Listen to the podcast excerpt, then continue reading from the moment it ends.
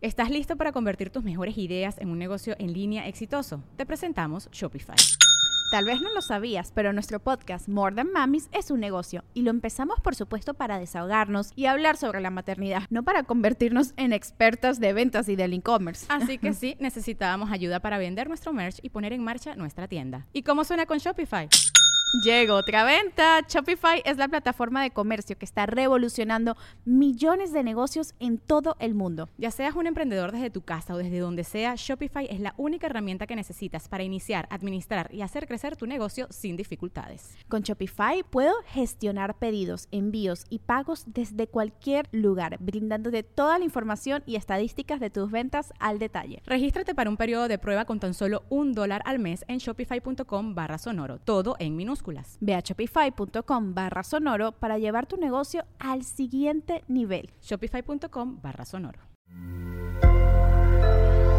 Sonoro.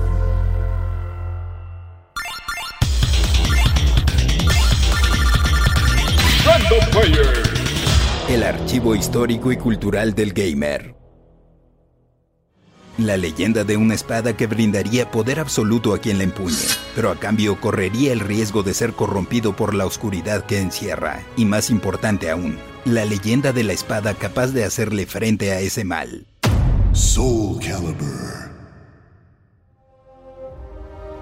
En la época antigua existían rumores de Soul Edge, un arma que había participado en tantas masacres y combates sangrientos que se decía estaba poseída por la fuerza de un alma extraordinaria conocida como Inferno. Yo más bien diría que por un pinche espíritu maligno. De cualquier forma, el heroico rey Algol, al escuchar acerca de ella, quiso hacer la suya. Se consideraba lo suficientemente virtuoso para contener su maldad, pero se le adelantó su hijo, quien quería demostrarle a su padre que era digno, pero terminó sucumbiendo ante el poder, así que su padre mismo lo aniquiló en autodefensa. Algol, buscando destruir el mal, purificó la espada sacrificando su vida misma, forjándose así una nueva arma, Soul Calibur. Esta quedó a cargo de una tribu, quienes la resguardarían hasta que el mal regresara. Desafortunadamente no han sido pocas ocasiones, y a veces la espada ha tomado formas y nombres distintos, como Excalibur cuando estuvo en las manos del rey Arturo. Esa es la premisa de una serie de videojuegos desarrollados por Namco que comenzó como un experimento. Los 90 habían sido una gran década para los videojuegos de pelea. Series como Street Fighter, Mortal Kombat y hasta Tekken, también desarrollada por Namco, eran muy populares en las maquinitas o locales de Arcadias. ¿Cómo se podía innovar en un terreno tan explotado? ¿Qué pasaría si el combate no se limitara a puños y patadas, sino que se centrara en el uso de armas? El equipo Project Soul, bajo la dirección de Teruaki Konishi y Ko Honda, hizo justamente eso y lanzó la maquinita Soul Edge a finales de 1995, presentando a nueve peleadores, cada uno con sus habilidades y motivos. Sofitia, Mitsurugi, Siegfried, Minat, Lilong, Rock Adams, Boldo y Juan, quienes intentarían hacerle frente a Cervantes de León, You dare defy me? un aguerrido pirata que en uno de sus viajes encontró un par de espadas a la venta en un local de Pericuapa. Llévele, llévele bien baratos por uno.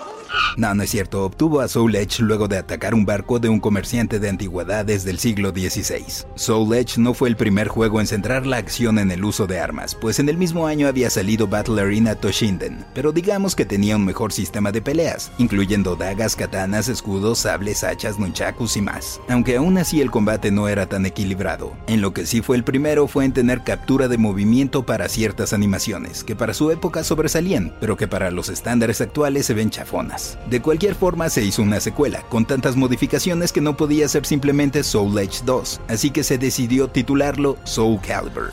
Soul Calibur llegó a Arcadias en 1998 y presentaba a los personajes de la entrega original, excepto a Li Long y Huang, y a varios nuevos como Astaroth, Ivy, Killik, Xianghua y Nightmare, que a decir verdad compartían muchos movimientos con los originales, pero sumaban al total de 19. Aquí también se introdujo el llamado 8-Way Run, que permitía a los peleadores moverse en cada dirección que se empujara la palanca, y se enfatizó el sistema de sacar del ring al oponente. Y para la versión de la consola Sega Dreamcast, que fue juego de lanzamiento en 1999, se incluyeron nuevos modos, además de que los fondos se hicieron poligonales, a diferencia de la versión de maquinita donde eran prerendereados.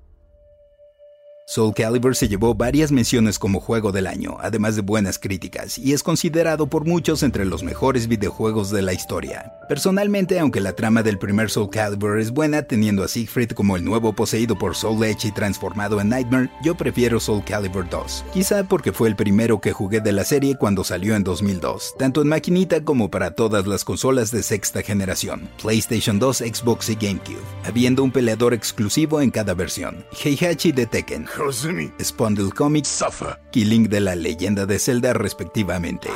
De hecho, Cloud de Final Fantasy VII iba a ser el personaje exclusivo en Play, pero no se pudo obtener la licencia. Se presentaron a los nuevos contendientes, Cassandra, Rafael, Talim, Junsung y Necrid, un personaje diseñado por Todd McFarlane. ¿Ahora ves por qué se incluyó a Spawn? El juego tenía un combate más balanceado que nunca, aunque Link, con sus bombas, estaba algo manchadón, pero es Link, y a él todo se le perdona. Cuatro años habían pasado desde los eventos del juego anterior, y Nightmare pretendía reunir los fragmentos de Soul Edge que quedaron esparcidos Aún tengo grandes recuerdos de jugar retas durante horas con amigos, y no me iba tan mal porque había escenarios con muros que podías aprovechar para atacar y así ya no te sacaban del ring.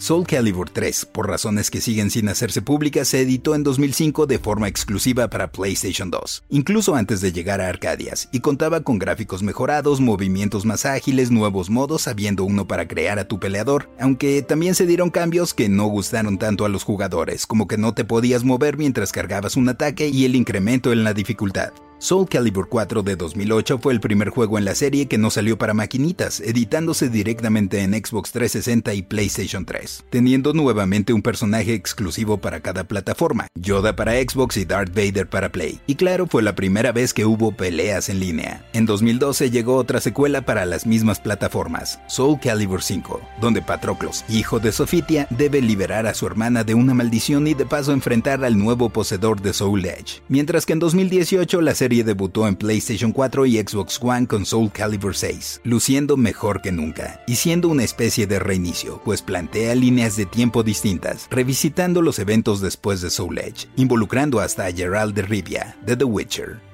Yo soy el Paella y esto fue Random Player. Random Player es un podcast original de Sonoro, disponible en cualquier plataforma donde escuches tus podcasts. Suscríbete en Spotify y comparte este episodio con tus amigos. Yo soy el Paella y esto fue Random Player. Random Player.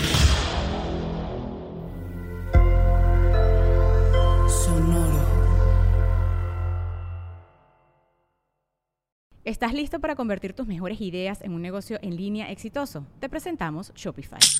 Tal vez no lo sabías, pero nuestro podcast More Than Mamis es un negocio y lo empezamos por supuesto para desahogarnos y hablar sobre la maternidad, no para convertirnos en expertas de ventas y del e-commerce. Así que sí, necesitábamos ayuda para vender nuestro merch y poner en marcha nuestra tienda. ¿Y cómo suena con Shopify? Llegó otra venta. Shopify es la plataforma de comercio que está revolucionando millones de negocios en todo el mundo. Ya seas un emprendedor desde tu casa o desde donde sea, Shopify es la única herramienta que necesitas para iniciar, administrar y hacer crecer tu negocio sin dificultades. Con Shopify puedo gestionar pedidos, envíos y pagos desde cualquier lugar, brindándote toda la información y estadísticas de tus ventas al detalle. Regístrate para un periodo de prueba con tan solo un dólar al mes en shopify.com barra sonoro, todo en minúsculas. Ve a shopify.com barra sonoro para llevar tu negocio al siguiente nivel. Shopify.com barra sonoro.